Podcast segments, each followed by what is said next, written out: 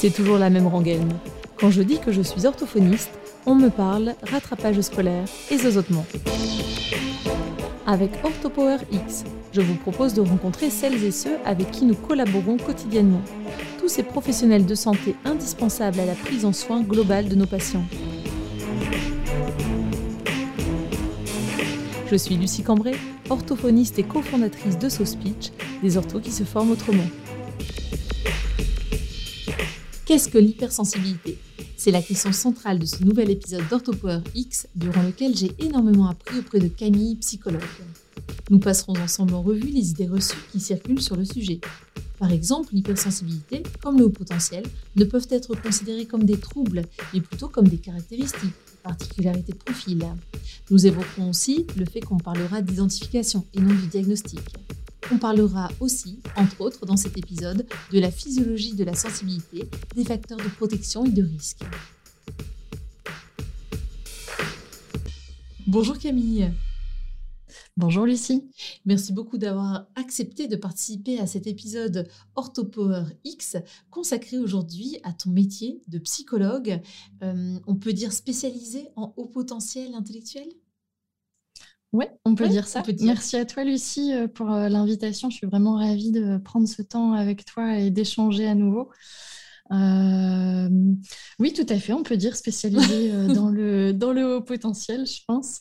Oui, parce qu'en en fait, en orthophonie, on ne peut pas dire qu'on est spécialisé dans un domaine. On est censé être apte et compétent dans toutes les, tous les domaines de rééducation et de prise en soin des patients. Ce qui factuellement est compliqué parce qu'il y a tellement de domaines euh, de prise en soin, on n'est pas forcément à l'aise dans tout. Mais euh, bon, au moins en psycho, vous pouvez dire que vous êtes spécialisé. En tout cas, c'est ton cas, on exerce dans la même métropole, la métropole lilloise, qu'on a déjà eu l'occasion de se, côtoyer plusieurs fois par rapport et, rentrer en contact par rapport à des patients qu'on avait en commun. et c'est vrai que tu as créé un centre qui permet d'accueillir euh, spécifiquement des personnes à, haut potentiel intellectuel. Et ce qui m'intéressait vraiment, euh, euh, outre notre échange à venir pour OrthoPowerX, c'était aussi qu'on puisse parler d'hypersensibilité parce que ce jeudi, jeudi 13 janvier, est la journée consacrée à l'hypersensibilité. Et ça m'intéressait d'avoir ton, ton avis sur ce que c'est que l'hypersensibilité, les conseils éventuellement qu'on pouvait donner aux personnes qui se sentaient euh, concernés par, cette, euh, par ce domaine ou par cette euh, symptomatologie, voilà, pouvoir échanger ensemble pour aider au mieux les personnes qui écoutent OrthoPower éventuellement.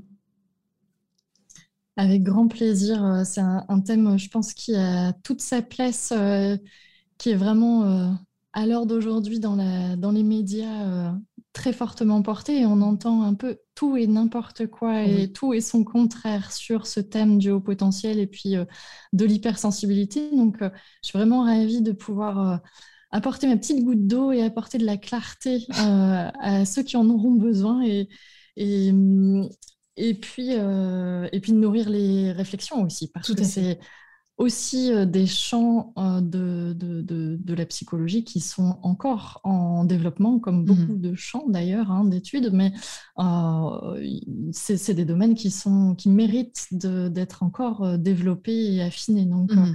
il y a aussi des parts d'incertitude, des parts de de, de, je dirais, des parts d'humilité qu'il est important de conserver sur ce genre de thématique. Tout à fait.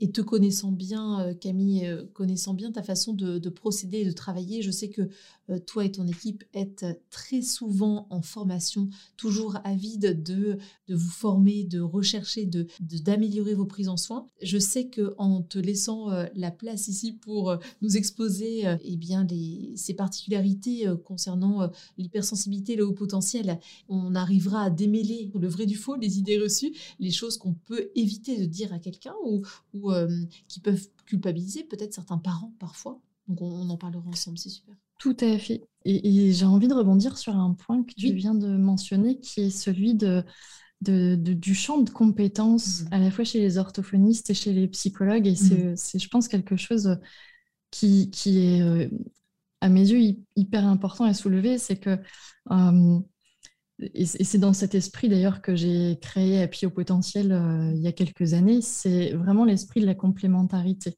Mmh. De la même manière qu'il y a cette complémentarité entre euh, les différents professionnels de, santé ou paramédicaux, euh, psy, orthophonistes, psychomotriciens, ergothérapeutes, etc à mes yeux, il y a aussi la complémentarité de, ce que chacun au sein d'une même profession peut apporter mhm. avec ses spécificités, avec sa singularité, avec ses formations et ses champs d'expertise. Et euh, à mes yeux, de la même manière que je ne le conçois pas chez les psychologues, que deux psychologues se valent et, et auraient exactement le même champ de compétences, je ne suis pas certaine que deux orthophonistes mm. puissent réellement être euh, comment dire, équivalentes l'une à l'autre. Et, c'est tellement dépendant des formations complémentaires que, les uns et les autres ont envie de, faire. Et, c'est, euh, je dirais, euh, une manière de replacer l'individu au centre de son métier comme on peut le faire déjà pour nos patients au final, mais de le faire aussi pour soi en tant que professionnel, de se dire comment je place mon individualité et ma singularité au service d'un métier et au service des autres aussi, mmh. mais en respectant mes champs de compétences, mes, mes attraits, mon mmh. attirance pour certaines thématiques et en respectant mes limites aussi. Mmh. Quelles sont les limites de mon champ d'action, celles que j'ai envie d'avoir, que je souhaite laisser là, et celle que j'ai envie de repousser parce que euh, pour l'instant, je ne suis pas encore capable d'eux ou je ne me mm. sens pas encore en compétence d'eux. Et je vais aller me former pour aller compléter ce champ de compétences et l'ouvrir et l'agrandir au fur et à mesure. Et au final, à mon sens, on est dans une société, et très certainement on va en reparler par rapport à l'hypersensibilité et au haut potentiel, mm. mais en guise d'introduction un peu touchy, j'ai envie de dire, on n'est peut-être pas obligé d'être tous euh, euh, euh, interchangeables, mmh euh, même au sein d'une même profession. Mmh et peut-être que considérer nos limites d'expertise, de compétences avec l'humilité et euh, bienveillance envers soi-même, et eh ben, c'est aussi rendre service à nos patients. Euh, et à nous-mêmes. et je, te rejoins tout à fait parce que mm. clairement, je rends euh, service aux patients que je n'aurais pas s'ils viennent me, me, contacter, euh, me consulter pour tout ce qui est logique et raisonnement. Parce que, je l'ai déjà mm. dit sur ce, sur ce podcast, c'est un, un, des domaines, un des champs de compétences qu'on a en tant qu'orthophoniste. Je ne me suis mm-hmm. pas reformée complété ma formation, on va dire, depuis 2002, donc là, ça fait, 20 mm-hmm. ans, et eh bien, c'est sûr que je n'ai plus les compétences pour accompagner quelqu'un qui vient mmh. avec cette problématique-là. C'est sûr et certain. Et ce qui se faisait il y a 20 ans ne se fait plus du tout maintenant, ça c'est sûr. Euh, les, euh, les outils et même les connaissances qu'on avait sur le sujet et même la terminologie, on ne parle plus de mmh logico-mathématiques, mais de logique et raisonnement, tu vois. Donc, euh, en gros, en effet, c'est vraiment rendre service aux patients que de leur dire, eh bien, je vais vous orienter vers un cabinet. Après, il y a, y a, un problème aussi au niveau de euh, du nombre d'orthophonistes euh, dans certaines, mmh. certaines régions où là, c'est vrai que la, personne qui euh, reçoit toutes les demandes possibles et imaginables dans tous les domaines possibles et qu'elle est la seule à faire face ou le seul à faire face à toutes ces demandes, ça doit être beaucoup plus compliqué qu'en métropole lilloise quand on envoie vers la consoeur qui se trouve à, juste 2 km pour mmh, mmh. avoir un suivi dans ce domaine-là. Donc voilà. et puis quelle, quelle pression aussi ça met sur le professionnel qui est euh, dans une, une, zone géographique euh, assez carencée et qui doit faire face à la, à la, variété et la multiplicité mm. de, des problématiques. Euh, c'est pas neutre pour, pour aussi le, le, le bien-être du professionnel dans son métier. Tout à fait, mm. tout à fait. Pour commencer, Camille, selon toi, qu'est-ce que c'est que l'hypersensibilité en sachant qu'il y a pas mal de personnes non orthophonistes qui nous écoutent? Oui, avec, euh, avec plaisir. Alors, je vais essayer d'être aussi synthétique que je peux l'être sur un mhm. thème qui, effectivement, à mes yeux, est, complexe. Mhm. Il est à la fois plus complexe qu'on ne le pense mhm. et aussi beaucoup plus simple. Je vais, je vais m'expliquer et mettre euh, de la clarté sur ce que je veux dire par là. Pour parler de l'hypersensibilité, à mon sens, et aussi éventuellement du lien avec le haut potentiel parce mhm. que euh, souvent l'hypersensibilité, c'est un des signaux d'appel, un des, un des, une des observations euh, chez les familles, chez les, les, enseignants, qui amène euh, la consultation d'un psychologue avec l'hypothèse avec une suspicion de haut potentiel et ou d'hypersensibilité. Euh, donc du coup, c'est un, on va dire que c'est un, un symptôme, mmh.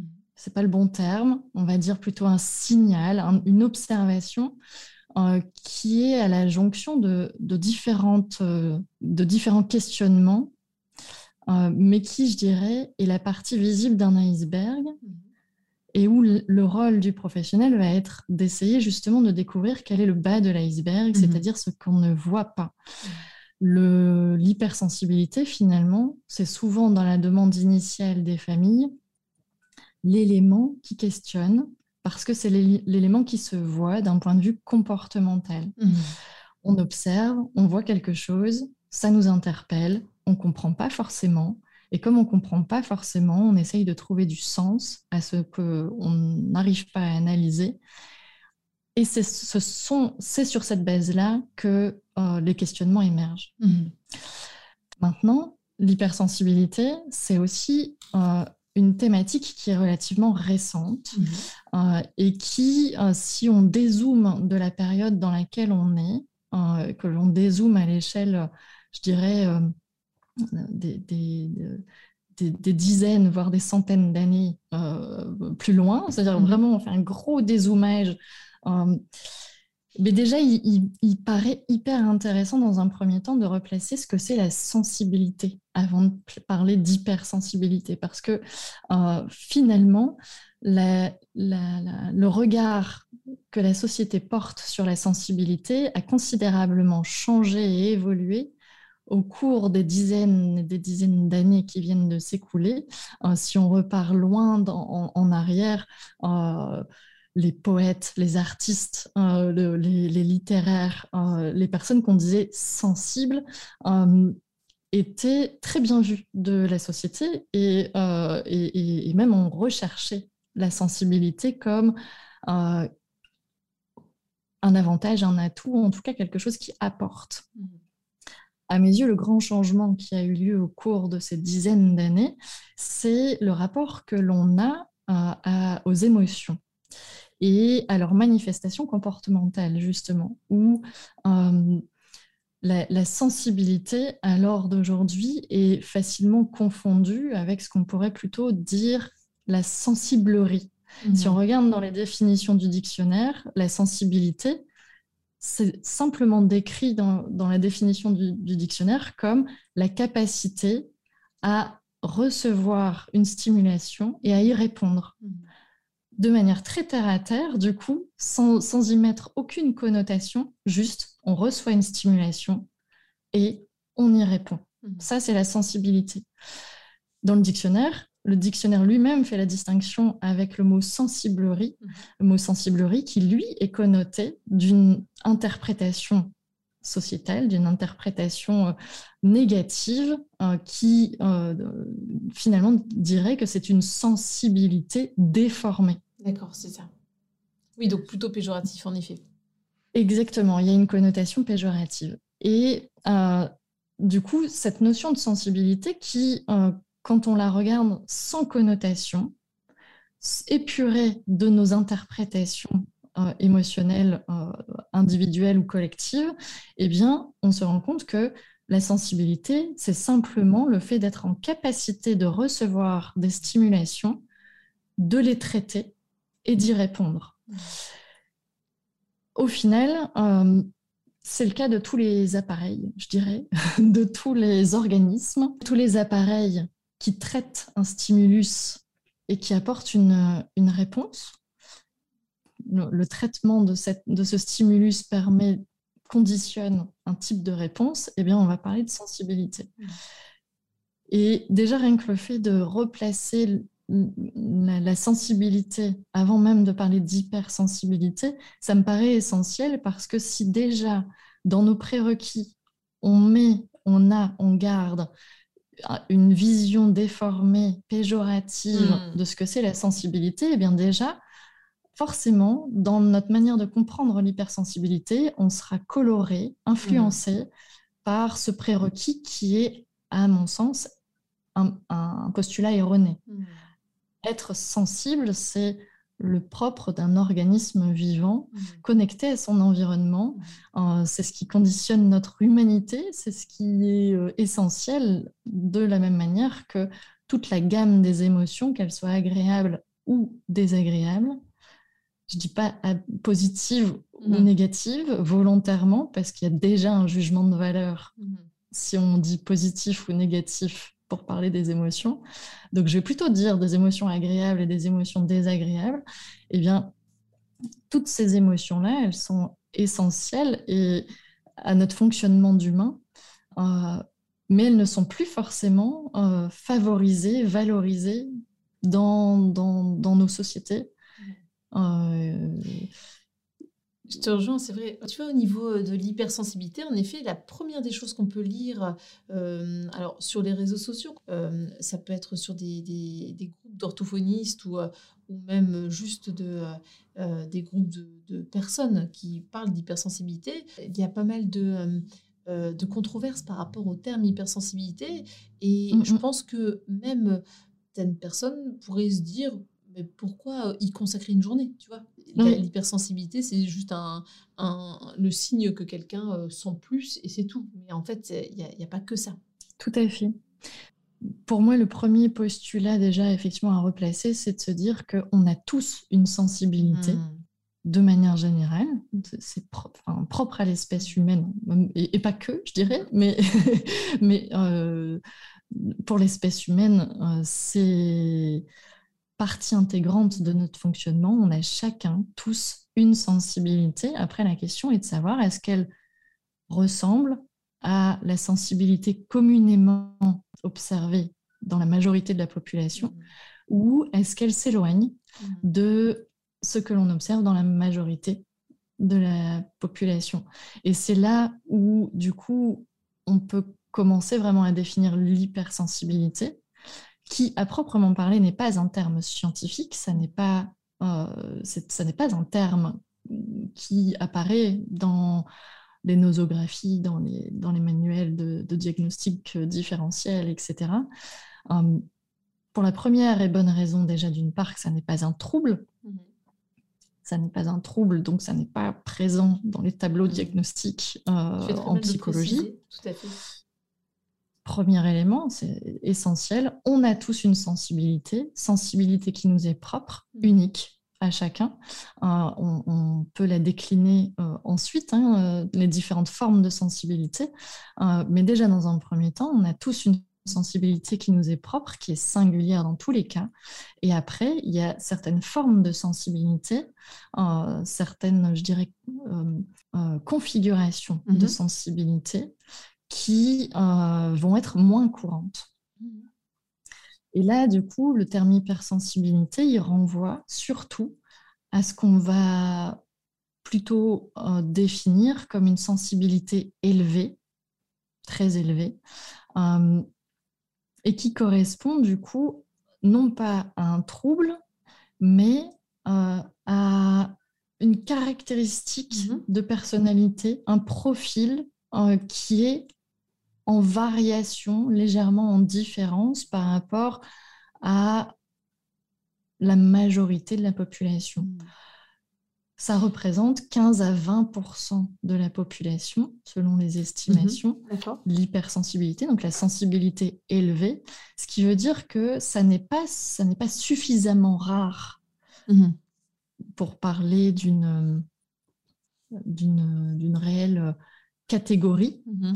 euh, mais ça concerne quand même une, ça ne concerne pas une majorité de personnes. Mhm, c'est ça.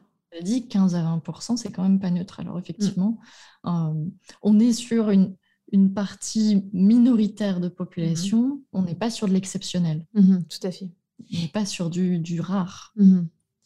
J'ai tendance à dire aux patients euh, qui, euh, qui présentent euh, cette caractéristique, comme tu disais très justement, ce, profil en général que je retrouve dans les, les prises en soins, tu sais, de, de thérapie oro-myofonctionnelle, donc tout ce qui touche à la bouche, à la langue, mais tout ce qui touche aussi à, à l'oralité alimentaire. C'est vrai que là, on parle d'hypersensibilité, ça peut être tactile, gustative, olfactive.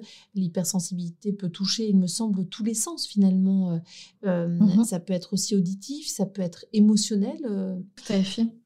Et dans ces cas-là, j'ai tendance à leur dire, pour euh, dédramatiser aussi, parce que parfois ils ont tendance, parents comme euh, patients eux-mêmes, à dire que c'est comme si leur seuil de détection se trouvait plus bas et qu'il fallait par rapport à, quelqu'un qui ne présente pas cette hypersensibilité, euh, c'est comme si des stimulations venaient créer tout de suite un inconfort, alors que pour la majorité des personnes, ça crée juste des sensations euh, qui, qui ne seraient pas de l'ordre de l'inconfort ou de la gêne, en fait.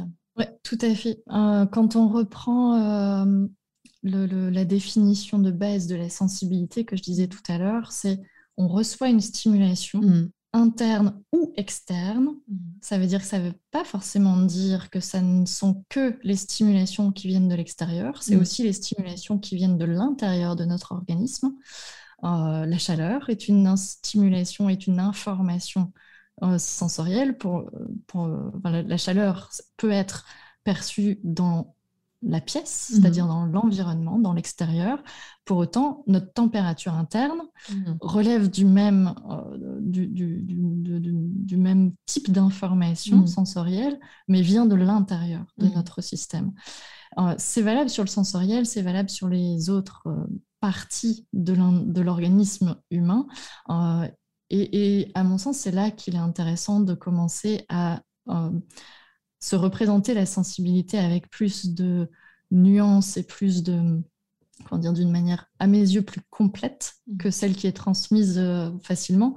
Euh, on reçoit une stimulation, on la traite et on y répond. Mmh. Euh, l'hypersensibilité, du coup, c'est si on ne connote pas le, petit mot hyper, qui peut donner l'impression d'être trop. Mmh. Et ça, c'est une interprétation déjà. Euh, donc sans, mettre de connotation sur le mot hypersensibilité, plus en le, connectant à effectivement une réception d'informations, donc une réception de stimulation, déjà dans un premier temps, la première étape, qui peut être, euh, qui est plus ouverte, comme si votre appareil photo, euh, qui fonctionne aussi hein, avec une sensibilité, euh, et ben, son, ouverture à la lumière va être plus grande. Mm. Ça amène aussi ce qu'on appelle la saturation. Ben, je ne vais pas forcément euh, être, être experte du tout pour expliquer la photographie, mais là aussi, on va parler de sensibilité. Et au final, c'est un organisme qui est davantage ouvert à recevoir des stimulations mm. de l'intérieur ou de l'extérieur. Mm. Hum, du coup, effectivement, comme tu le disais, euh, ça amène d'une part une quantité d'informations plus grande mm. qui est reçue par l'organisme et qui est à traiter.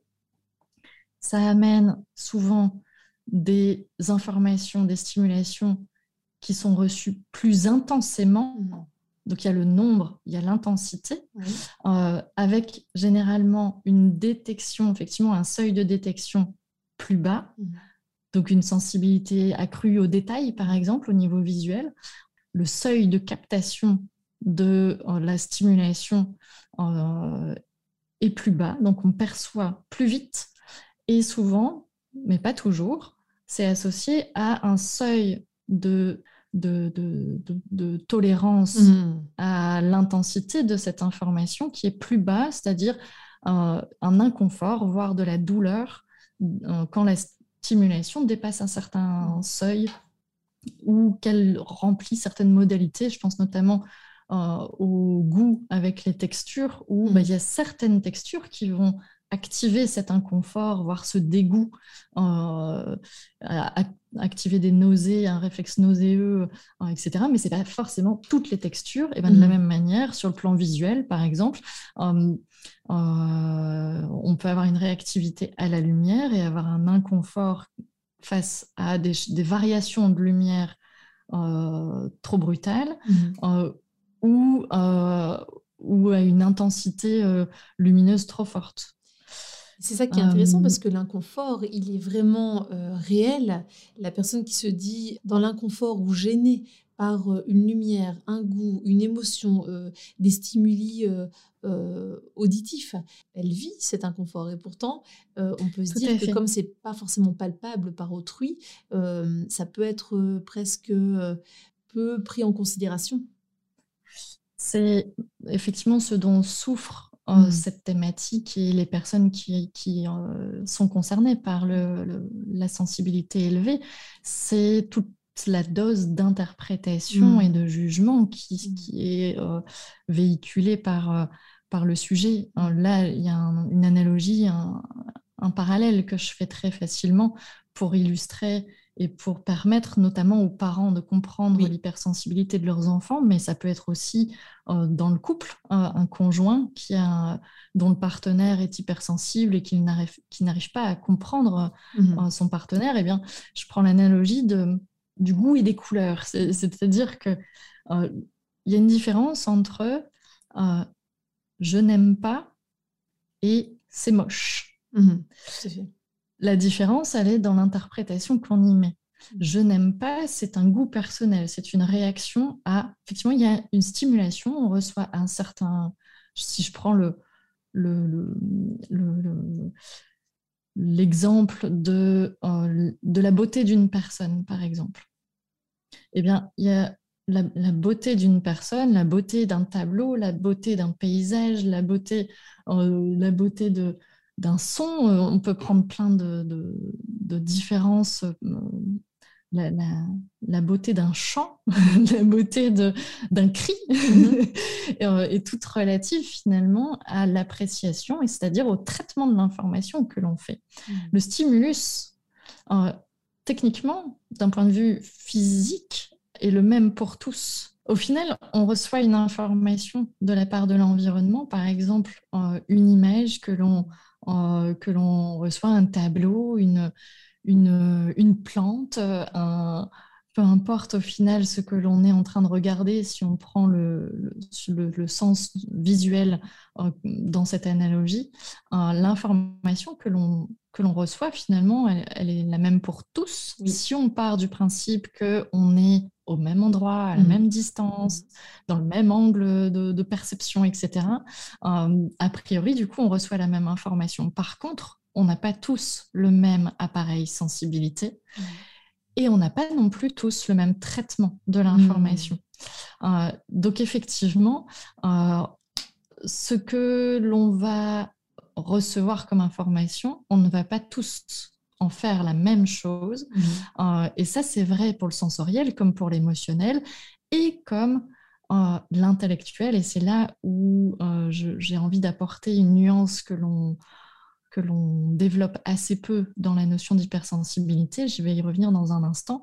en tout cas, cette analogie-là, pour moi, elle, elle, a pour intérêt de bien montrer que ça n'est pas parce que euh, on ne traite pas tous de la même manière les informations euh, qu'il y a une meilleure manière de traiter les hmm. informations.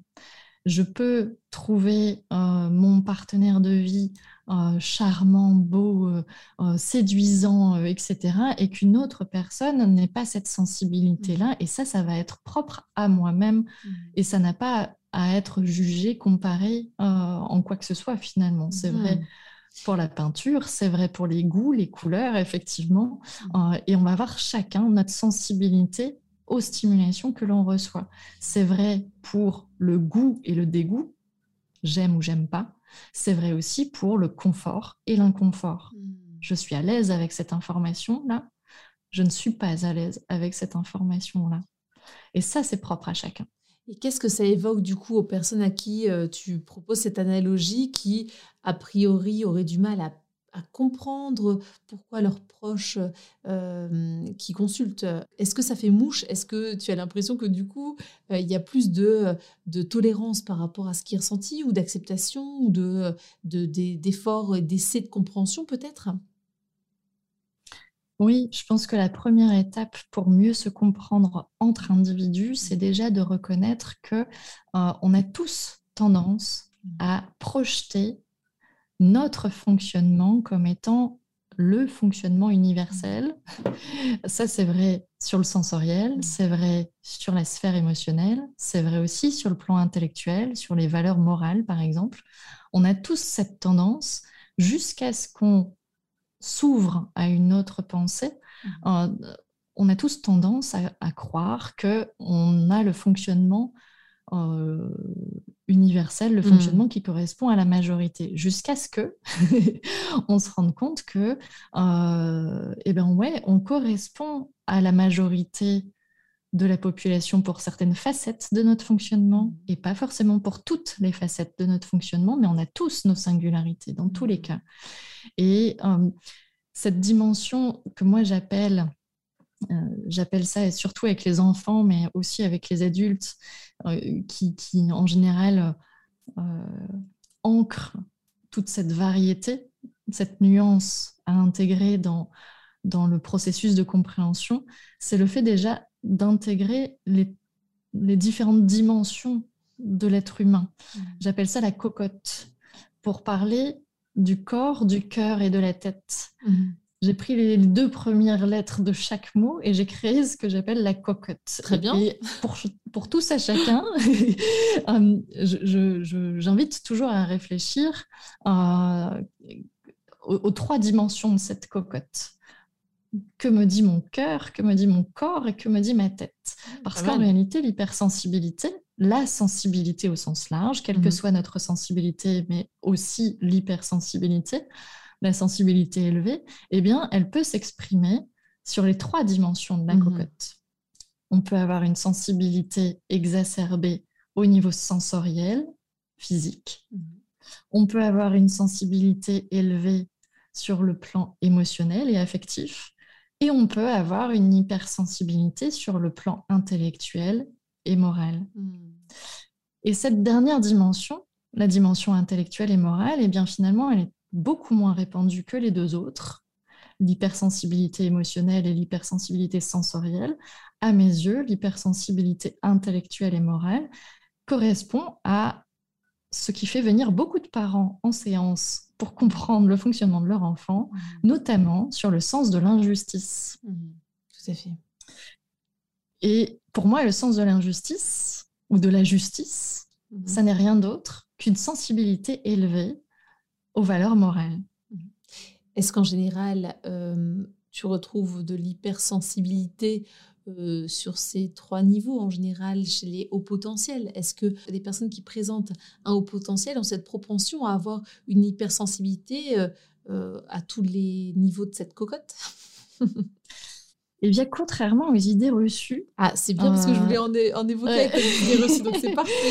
Tout à fait. Contrairement aux idées reçues, euh, l'hypersensibilité et le haut potentiel ne sont pas réellement connectés. Il n'y a pas mhm. réellement de lien entre mhm. les deux. C'est-à-dire que ce que l'on pense être une caractéristique du haut potentiel, l'hypersensibilité, mhm. en réalité, euh, dans les études, ne ressort pas comme étant un trait caractéristique. Euh, finalement, les personnes à haut potentiel, qui du coup, encore à l'heure d'aujourd'hui, d'un point de vue euh, de la communauté scientifique, les consensus vont dans le sens de définir le haut potentiel comme étant une, efficience intellectuelle très supérieure à la moyenne. Mmh. Euh, donc effectivement, ça centre sur la sphère intellectuelle. La définition actuelle du haut potentiel euh, est définie par la statistique. On a pris les statistiques de l'efficience intellectuelle de la population générale et on a fixé le seuil de manière très arbitraire à 2,3% de la population dans l'extrême haut de l'efficience intellectuelle. Et on a dit que cette population-là, euh, dans cet extrême d'un continuum, correspond aux personnes à haut potentiel intellectuel. Mmh. Ça, c'est le consensus actuel de la communauté scientifique. Ça ne veut pas dire que ça ne va pas continuer à évoluer dans les mmh. années à venir. Et à mon avis, que ce champ est loin d'avoir terminé toutes mm. ces explorations. Mm, mm. Hum, à mes yeux, ça c'est mon avis personnel et euh, je n'en ferai absolument pas une généralité ni une, vérité absolue. Mon avis personnel est que euh, c'est pour moi une étrangeté que d'imaginer que une catégorie de population soit définie d'abord par la statistique. Mhm. Ce qui, techniquement, à mes yeux, est le processus inverse de tous les autres tableaux cliniques où euh, on est parti de l'observation clinique mhm.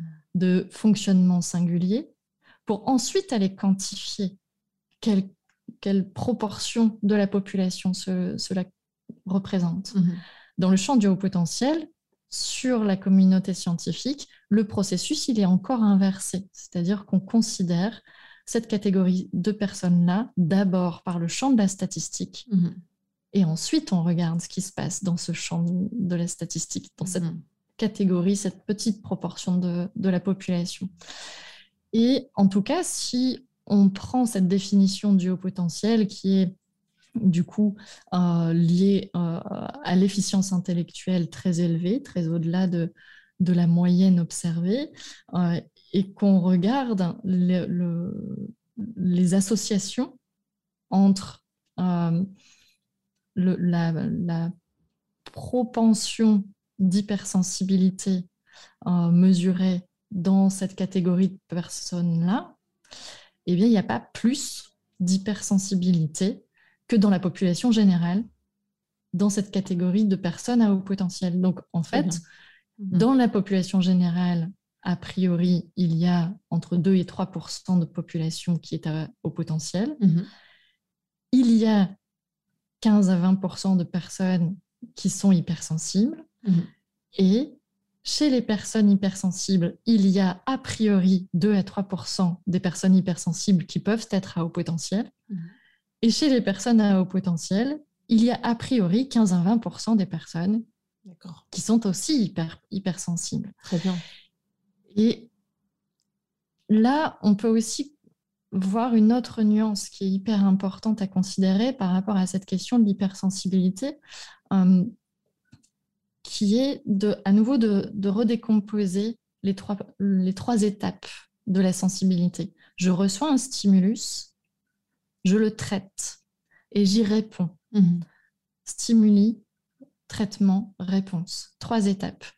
Euh, dans la définition de l'hypersensibilité, l'hypersensibilité, du coup, on en a parlé jusqu'à présent, est définie par finalement une réception d'informations, de stimuli euh, qui est singulière, c'est-à-dire qu'elle est accrue, soit par la quantité d'informations, soit par l'intensité des informations, soit par les seuils de détection, soit par les, les, seuils de, tolérance.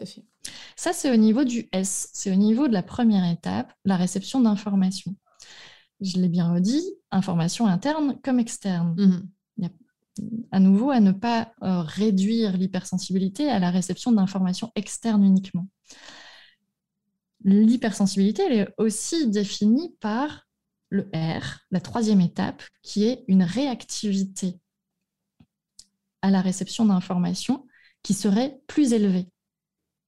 C'est-à-dire que dans l'hypersensibilité, la, définition de ce, fonctionnement singulier qui correspond à 15-20% de la population, eh bien, il y a la, réception de stimulation euh, qui est singulière qui est accrue. Euh, et il y a aussi la réponse qui est donnée par l'organisme qui également est accrue. Mhm. Avec des réponses qui sont plus intenses, avec des réponses qui sont plus fréquentes. Ce qui paraît tout à fait logique, puisque si on a plus d'informations à traiter, c'est normal aussi qu'on y réponde mhm. davantage. Tout à fait. Donc c'est une cause-conséquence assez logique. La seule difficulté, c'est que quand on vit avec mmh. un compagnon, un enfant, ou etc., euh, et que l'un et l'autre ont des appareils sensibilité qui leur sont propres et qui éventuellement sont éloignés mmh. dans leur fonctionnement. Il y en a un qui a une sensibilité tout à fait classique qui mmh. correspond à la majorité de la population. Et puis une autre personne qui a un appareil qui est, on va dire, plus exceptionnel, un petit peu plus rare dans la population avec un fonctionnement exacerbé eh bien, aux yeux de la personne qui a une sensibilité euh, classique, typique, je dirais, eh bien, euh, aux yeux de cette personne-là, la quantité et l'intensité des réactions de la personne hypersensible va être interprété, perçu euh, comme étant démesuré, euh, comme étant inadapté, inajusté. Or, euh, réagir aux informations que l'on reçoit dans notre organisme n'est pas mal ajusté. Mhm. Pas nécessairement. C'est vrai que tu fais très bien de l'évoquer parce que pour les personnes qui font partie de l'entourage de cette personne qui présente cette hypersensibilité, ça peut être vécu comme du surjeu. La personne est vue comme surjouant un peu euh, euh, sa réaction. Euh, ça, suscite pas mal d'incompréhension du coup. Et, et d'expliquer ce mécanisme de, de réaction par rapport à un stimulus, ça peut être hyper intéressant juste pour la compréhension et juste l'acceptation de bah, voilà ce qui se passe en fait. Et, et la personne ne peut pas trop réagir autrement en fait. Hein j'apporterai juste la, nuance que euh, si techniquement, la forme de la réponse, on peut agir dessus. La réponse, dans hmm. tous les cas, on va répondre. Mais la forme de la réponse peut évoluer. Et, forcément, nos habitudes hmm. comportementales, euh, nos compétences émotionnelles, c'est encore des choses différentes hmm.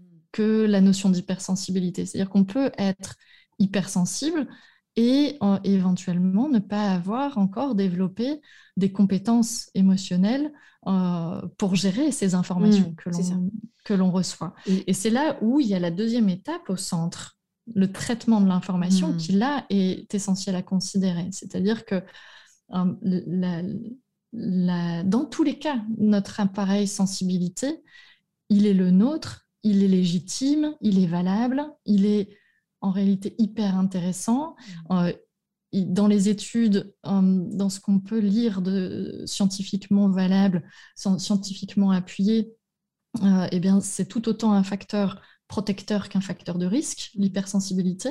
on constate que ce qui est décrit finalement, c'est que une personne hypersensible, donc qui a davantage d'informations à traiter, qui évoluent dans un contexte favorable, va tirer profit, entre mhm. guillemets, euh, de son hypersensibilité et dans un contexte défavorable, notamment pour les enfants, un contexte de maltraitance, un hmm. contexte de, de, fragilité, euh, comment dire, de fragilité émotionnelle. Euh, je le distingue bien de l'hypersensibilité parce que l'hypersensibilité n'est pas une fragilité émotionnelle, hmm. pas du tout. Et c'est là un amalgame qu'on entend souvent. C'est souvent associé à une perception, une interprétation en termes d'immaturité, de fragilité émotionnelle, de sens, de, comment dire, de personnes euh, fragiles, mmh. euh, à fleur de peau, euh, etc., où, on a mis tout un tas de, d'interprétations autour de, autour de ça. Du coup, un enfant qui évolue dans un contexte qui est mmh. défavorable à son bien-être émotionnel, par exemple, eh bien là, l'hypersensibilité va, être, va se révéler mmh. comme un facteur de risque dans, en plus dans cette situation. Euh, donc, c'est les deux versants d'une même pièce, euh, avec ses avantages et ses inconvénients. Ça n'est ni quelque chose de bien ou de mauvais, euh, c'est quelque chose qui est singulier à soi, qui fait partie de, son propre fonctionnement. Et dans le rapport qu'on a à soi-même et dans le rapport qu'on a aux autres, à mon sens, la première étape pour pouvoir évoluer en sérénité euh, avec une hypersensibilité, c'est déjà d'une part de reconnaître à soi-même, soit pour soi, que euh, notre fonctionnement est légitime, quelle que soit notre sensibilité. Euh, donc ça n'est ni à juger mhm. dans un sens ou dans l'autre, c'est-à-dire une personne qui est hypersensible n'a pas à juger, par exemple, son partenaire de insensible parce mhm. que sa sensibilité serait moins forte que la sienne, et vice-versa, une personne qui a une sensibilité classique, entre guillemets, n'a pas à juger la sensibilité élevée d'une autre personne comme étant une, une, sensiblerie. Je veux dire comme ça, dans, le, dans la définition euh, stricte des mots. Et donc déjà, la première étape, effectivement, se reconnaître à soi que notre fonctionnement est légitime tel qu'il est, mmh. il est valable tel qu'il est, il est intéressant tel qu'il est. À nous, ensuite, bien sûr, de d'apprendre à le, à, mmh. le, à le, gérer, d'apprendre à le, à, le, à le mettre en... à le révéler comme une force, mmh. En en acceptant aussi les limites. Mais ça, c'est valable pour tous les types de fonctionnement, toutes les singularités, mm, mm. dans tous les fonctionnements humains et toute la diversité des profils de fonctionnement humain présents sur cette terre. Euh, on a tous à jouer et à apprendre à valoriser nos forces et à accepter nos limites. À aller repousser nos limites sur certains champs qui nous intéressent et à accepter telles qu'elles sont quand on n'a pas envie d'aller les faire évoluer là où elles sont. Mm-hmm. Est-ce que je peux revenir sur un point euh, C'était hyper intéressant de, d'avoir ton, ton descriptif, euh, Camille, ce descriptif de comment ça se passe finalement quand euh, on perçoit un stimulus, comment on le traite et comment on y répond ou comment on réagit en fait finalement à ce stimulus. tu évoquais l'immaturité. Est-ce qu'il est quand même correct de dire que ce traitement de l'information, du stimulus, il est quand même différent chez les enfants par rapport aux adultes, étant donné leur immaturité au niveau cortical aussi, le fait qu'ils n'arrivent pas forcément à, traiter avec autant de recul parfois des frustrations, des, stimuli, des stimuli qui peuvent être trop, trop prégnants, ou là ça fait vraiment ça me fait vraiment penser à l'évolution vraiment du cortex, tout ce qui est plus limbique, euh, émotionnel. Complètement. Euh, effectivement, cette deuxième étape mm. dans l'appareil sensibilité, mm. elle est très importante à considérer mm. finalement pour euh, jauger et non pas juger. Jauger si une réponse est adaptée ou une réponse n'est pas adaptée. Mmh. Le traitement de l'information est très important, mais le traitement de l'information n'est pas forcément lié à la sensibilité. Oui, du tout à fait. Quand on la définit comme on vient de le faire, le traitement de l'information, on entre dans un autre champ. Mmh. On entre dans un autre champ qui, euh, lui, est euh, euh, déterminé par d'autres caractéristiques de notre fonctionnement. Mmh. Notre vécu aussi, euh, effectivement, notre niveau de maturité neurophysiologique pour les enfants, euh, notre niveau de maturité affective aussi pour les enfants selon l'âge. Mmh.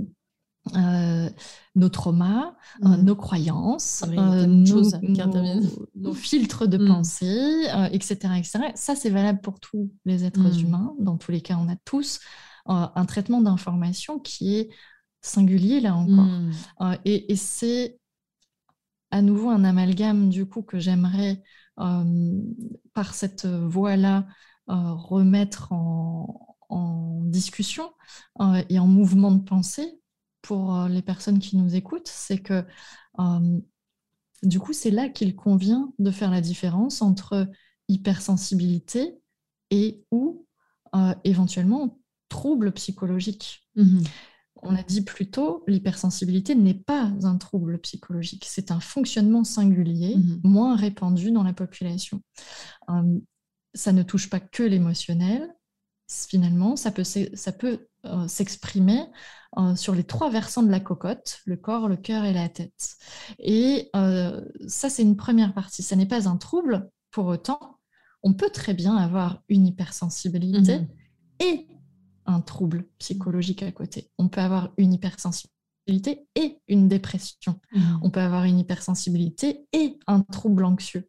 On peut avoir une hypersensibilité et une phobie sociale. On mmh. peut avoir une hypersensibilité euh, et une immaturité. Mais ça n'est pas la même chose dans mmh. ces cas-là. On n'est pas l'immaturité n'est pas l'hypersensibilité. Hum, donc c'est important de défusionner Mhm. Euh, de désamalgamer ce qui, dans nos grilles de lecture, de, de, ce qu'on entend et de, euh, comment dire, de, de, ce qui est véhiculé dans les médias, euh, beaucoup comme des choses identiques. Mhm. Hypersensibilité est parfois utilisée au même titre que immaturité, irritabilité, euh, hypervigilance, mmh. etc. Alors que finalement, ça renvoie à des concepts qui sont différents.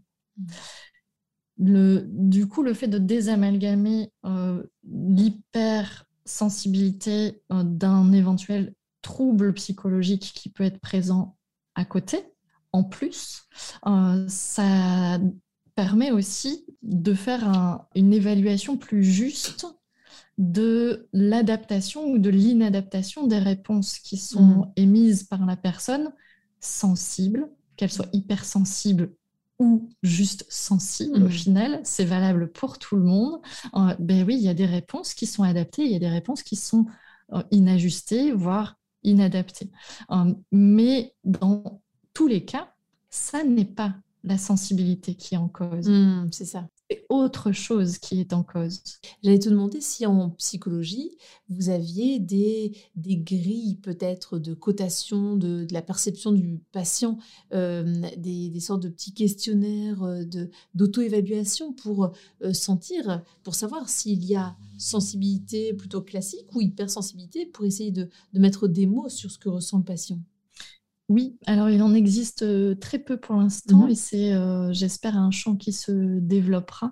Mmh. il y a le questionnaire de Aaron qui est, à ma connaissance, le seul vraiment validé par suffisamment de, des normes suffisamment étendues sur, sur des groupes de population assez important. Euh, il me semble que ça a été étalonné euh, sur, euh, sur, sur 15 000 personnes, si je ne dis pas de bêtises, mais mmh. c'est de mémoire. Donc, ça serait des informations à vérifier. Mmh. effectivement, s'il y a un questionnement par rapport à, à l'hypersensibilité, il est important de trouver des réponses éclairées et éclairantes à, aux questionnements qui sont soulevés. Parce que, parce que les réponses que l'on reçoit finalement peuvent être euh, tout, autant constructives qu'elles peuvent être déstabilisantes en fonction de la qualité d'information et d'accompagnement qu'on va trouver par rapport à ça. Hum, euh, si euh, les, les formations du professionnel qui nous accompagne malheureusement ne sont pas euh, suffisamment à jour, euh, il est probable malheureusement que euh, même avec ce professionnel-là, il y ait des idées reçues qui soient hmm. véhiculées dans l'accompagnement hmm. et qui ne vont pas forcément toujours être constructives pour le patient. recentrer le patient et la personne sur euh, le besoin sous-jacent finalement à cette démarche est essentiel, que ce soit quand on parle de haut potentiel ou d'hypersensibilité. Mhm. Dans les deux cas, le besoin sous-jacent, à mon sens, est un besoin de compréhension de son propre fonctionnement et des besoins plus ou moins spécifiques qui y sont associés. Euh, et finalement, la compréhension du profil et la recherche des besoins qui ne sont pas bien nourris actuellement dans la situation de la personne ou dans son contexte, eh bien c'est une démarche que l'on peut faire quelle que soit la réponse que l'on mm. que l'on trouve dans ces démarches. La difficulté qu'on rencontre à l'heure d'aujourd'hui dans le contexte sociétal qui est le nôtre, c'est que euh, la société est, à mes yeux, en, profond, en profonde recherche d'identité et de, en profonde recherche d'identité et aussi d'appartenance à des groupes, mhm. à des groupes sociaux. Et euh, l'évolution de cette société qui amène cette quête identitaire euh, et ces quêtes d'appartenance euh, est malheureusement aussi favorisée maladroitement par le fait que, que les fonctionnements individuels ne sont pas forcément reconnus dans leur singularité mhm. au profit de, euh, d'une grille de lecture en termes de, de, masse et de, et, de, comment dire, de, de cases et de, de... Oui, c'est plus, plus confortable et plus facile de, de cloisonner les personnes. Et puis, euh, la, personne qui est un peu à côté de, du schéma du profil classique, euh, de la stigmatiser, c'est plus simple pour, euh, pour la, la société, très certainement. Et c'est une tendance, à mon sens, générale de la société dans laquelle on vit, qui est d'être dans des logiques de pensée assez binaires, mmh en noir ou blanc. Et euh, là, là où, que ce soit le haut potentiel ou l'hypersensibilité, mmh pour les deux, il n'est pas question de champ binaire, il est question de continuum. Mmh. De la même manière que l'intelligence, euh, l'efficience cognitive, euh, représente un continuum. Euh, l'hypersensibilité, se place à un extrême mhm. D'un continuum de sensibilité. Et il n'y a pas soit on est hypersensible, soit on est sensible en mhm. réalité. Enfin, ça n'aurait pas de sens en fait. Juste, mhm. on est quelque part toujours, on est toujours quelque part sur ces deux continuums. C'est un panel qui est très large avec une variété de profils dans tous les cas et que que ce soit chez la personne à haut potentiel, effectivement, qui se trouve à un extrême du continuum, mhm. euh, que ce soit chez la personne hypersensible, qui est aussi dans mhm. un extrême de continuum sur un autre continuum, dans les deux cas, euh, il y a des personnes qui peuvent être proches de cet extrême sans être considérées dans cet extrême parce que juste on a mis des limites arbitraires. Mhm, ça, c'est notre société qui a besoin de mettre des limites arbitraires. Mais techniquement, si on regarde comment se, définit la sensibilité et du coup la sensibilité mm. élevée, techniquement, ça n'est qu'une histoire de, de, seuil que mm. l'humain a eu besoin de mettre dans des limites arbitraires pour pouvoir catégoriser les choses et mm. les personnes. Parce que c'est rassurant de pouvoir définir parce que ça rassure les personnes de, de, pouvoir catégoriser, en effet. Tout à fait. Ça nous permet d'avoir euh, une, une forme de, contrôle de hmm. ce que l'on a la sensation de vivre, de voir, de sentir, mais, euh, mais techniquement, si on replace les choses vraiment dans ce contexte-là, on est sur un continuum. Et l'enjeu n'est pas de savoir si on est dans telle case ou dans telle autre case, l'enjeu est de savoir où on se situe, soit en tant qu'individu singulier dans tous les cas, sur ces différents continuums hmm. que l'on considère pour gagner dans tous les cas en clarté sur son fonctionnement, en hmm. compréhension donc, et euh, développer au fur et à mesure nos capacités à aller comprendre et percevoir les besoins hmm. que l'on a, qui sont dans tous les cas, comme pour tout être humain, évolutifs. Oui, c'est ça.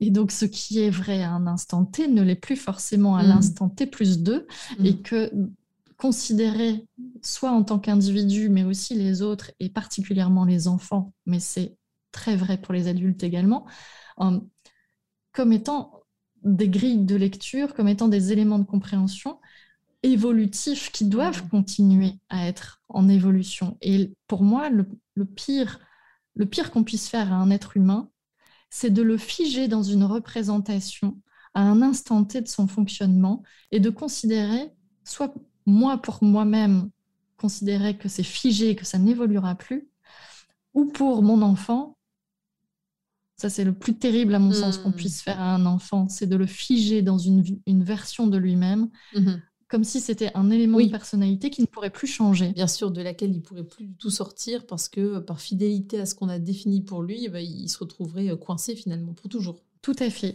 Hmm. Euh, et tout être humain est en évolution, donc hmm. remettre l'humain dans sa propre évolution, c'est essentiel pour que la démarche soit constructive.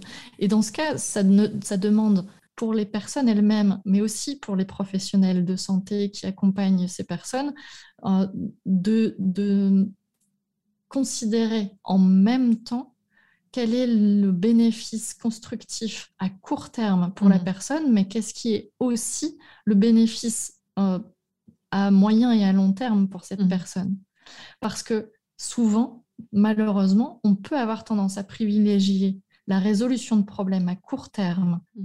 euh, pour améliorer la situation d'une personne mmh. euh, et que par cette démarche, on, favorise, on favorise le fait qu'à moyen et à court terme, la situation se dégrade.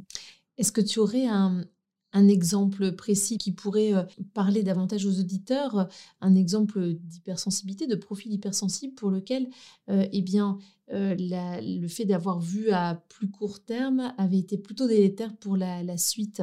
Malheureusement, j'en ai beaucoup, beaucoup, beaucoup trop des exemples de cette configuration. Je vais en choisir qu'un seul et qui, qui est euh, comment dire, qui est déclinable tout autant pour le haut mm. potentiel que pour l'hypersensibilité. Donc, je pense que c'est un exemple intéressant, euh, qui est justement cette démarche d'identification. Mm. Euh, comme ça n'est pas ni le haut potentiel ni l'hypersensibilité ne sont des troubles, on ne mm. parle pas de diagnostic, on parle d'identification. On identifie un fonctionnement singulier. Tu fais bien de le préciser parce que, en effet, j'ai parlé de diagnostic juste avant, donc c'est en effet quelque chose que j'aurais euh, retenu de notre entretien, euh, après tout ce que tu as évoqué de si intéressant, c'est bien identification et pas diagnostic, parce qu'on ne parle pas tout de... Tout à fait. Très, très bien. On peut parler de diagnostic, mais dans ce cas-là, c'est quand on est sur des profils complexes, mmh. où il y a euh, l'identification du haut potentiel et ou de l'hypersensibilité, mmh. et d'un trouble. Mmh. Euh, concomitant, euh, qui peut être un trouble d'apprentissage, qui peut être une dépression, qui peut être mmh. euh, un stress post-traumatique, ça peut être tout un tas de choses, mais qui dans ce cas, c'est un, un, profil complexe à identifier. Mmh. Ça veut dire qu'on est sur des doubles spécificités. Mmh. Euh, et là, dans, ce cas, effectivement, on va parler de, démarche diagnostique et le diagnostic différentiel dans une vision globale de l'individu est, essentiel, et notamment la complémentarité des professionnels qui interviennent dans ce champ. Euh, mais là, du coup, pour, euh, pour fermer mon petit crochet sur le diagnostic, dans la démarche d'identification, du profil singulier d'une personne. Euh, je vais prendre l'exemple d'un enfant, d'un enfant qui va bien. Je vais prendre un cas qui est très fréquent. Mhm. Il est en avance dans les apprentissages, euh, il, est euh, sensible à ce qui se passe autour de lui, il est curieux, il dévore les livres, plein de copains, mais il a aussi plein d'émotions. Et, puis euh, euh, le soir, effectivement, il décompresse un peu, il pleure beaucoup le soir, euh, etc. Bon, je, prends une configuration qui est qui est très classique et qui est, je dirais, la plus commune, qui est très, très classique et commune, et où du coup, dans cette configuration-là, on n'est pas sur le champ du diagnostic, on est sur le champ de l'identification la famille vient avec un questionnement. Mhm. Est-ce que mon enfant est à haut potentiel, hypersensible, on ne sait pas trop, on ne comprend pas trop, on voit qu'il y a des éléments qui nous interpellent, il est en avance pour ça, ça et ça, euh, c'est étrange pour ça, ça et ça, on ne comprend pas trop bien, euh, on, aurait besoin de comprendre comment il fonctionne. La démarche, est saine mhm. quand on est effectivement dans une recherche de compréhension, mhm. du coup dans un souhait de euh, d'augmenter notre clarté et notre recul sur le fonctionnement de l'enfant. La démarche est moins saine ou malsaine parfois quand on est dans une attente d'identification, d'identité mhm. ou d'appartenance.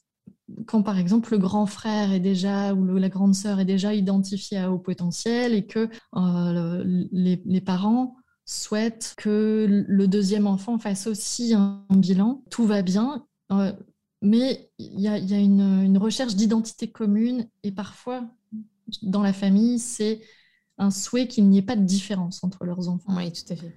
Là, la démarche est moins mhm. constructive mhm. et, moins ajustée, je dirais. Et du coup, c'est aux professionnels de, pouvoir euh, analyser la demande de la famille est réorientée aussi avec, euh, avec euh, ouverture, bienveillance et flexibilité vers une démarche qui est plus constructive pour l'enfant que l'on souhaite accompagner. Là, du coup, vous comprenez sans doute déjà là où je veux en venir par rapport à cette différence entre court terme et moyen et long terme, parce que il y a beaucoup de familles qui viennent avec ce questionnement par rapport à l'hypersensibilité ou le haut potentiel pour leur enfant, qui sont dans des situations où tout va bien, l'enfant est bien dans son groupe classe, oui, il s'ennuie un petit peu, il manque un peu de stimulation, mais il est stimulé par ailleurs à la maison, dans les activités périscolaires, etc. etc. À la maison, la vie familiale se passe bien. Euh, fondamentalement, il n'y a pas a pas de difficulté majeure, il n'y a rien d'ingérable.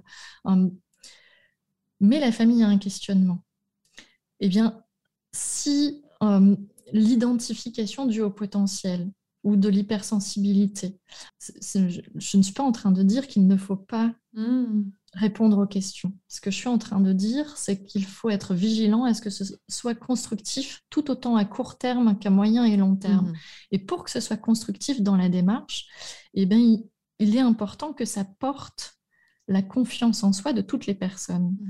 Et souvent, il peut arriver que par mégarde euh, ou euh, par euh, mal, mauvaise information, je dirais, sur le sujet, on réponde à la demande de la famille d'identification du haut potentiel ou de l'hypersensibilité, et qu'au passage, on n'ait pas accompagné la famille sur les représentations mmh qu'elle a sur l'hypersensibilité ou sur le haut potentiel et qu'on ait créé, induit, injecté dans le système familial un élément perturbateur mhm. par notre action de professionnel qui va faire douter les parents de leurs compétences mhm.